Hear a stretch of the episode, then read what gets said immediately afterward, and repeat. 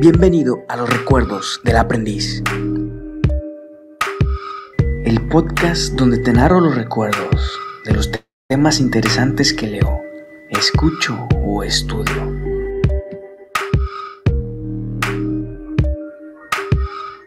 Comenzamos.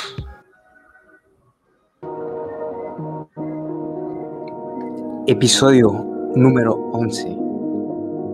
Topografía de la psique y aparato psíquico. Hola, en este episodio te voy a hablar de estos dos temas que son muy interesantes e importantes. La topografía de la psique. Eh, ok, estos dos temas los desarrolló Sigmund Freud el cual es considerado el padre del psicoanálisis.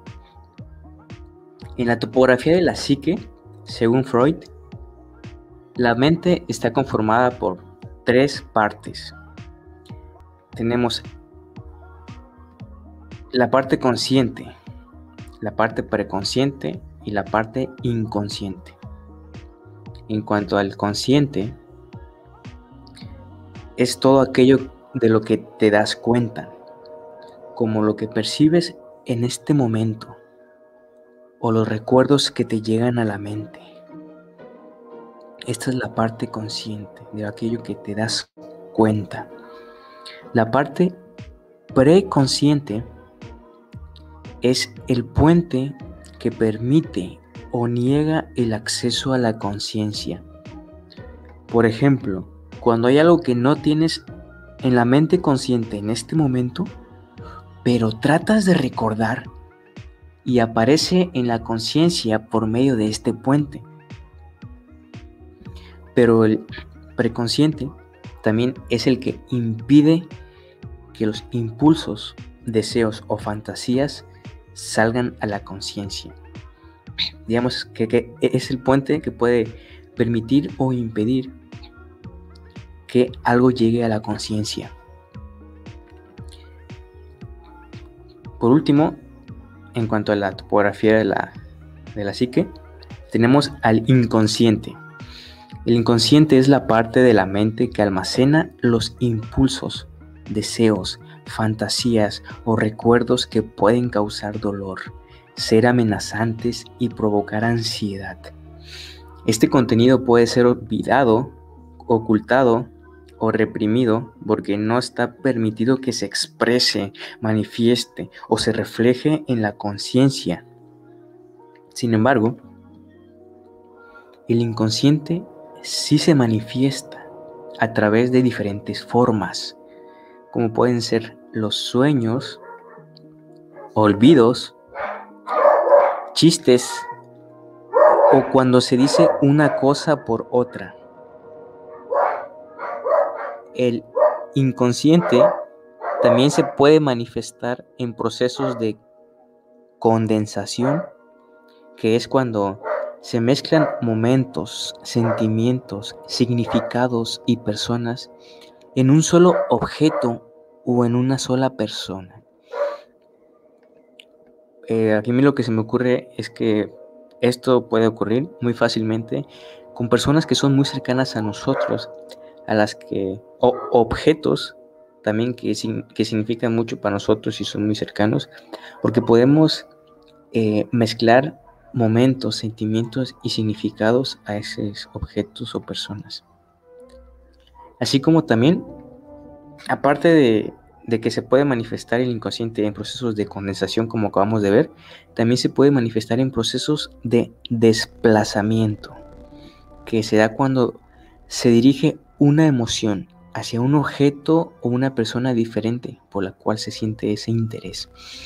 Por ejemplo, a mí se me ocurre eh, con la emoción de la, del, del amor, por ejemplo. Cuando tú, digamos, tú puedes tener una, una pareja,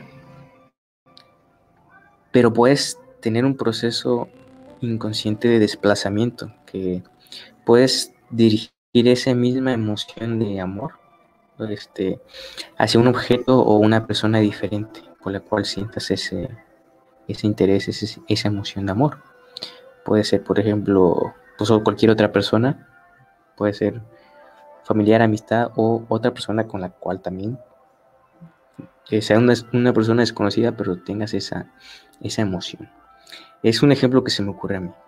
Eh, entonces, esto, de esto trata el, la topografía de la psique, el consciente, el preconsciente y el inconsciente. Ahora, Freud, Freud hizo una división de la estructura de la mente, en la cual aparato psíquico.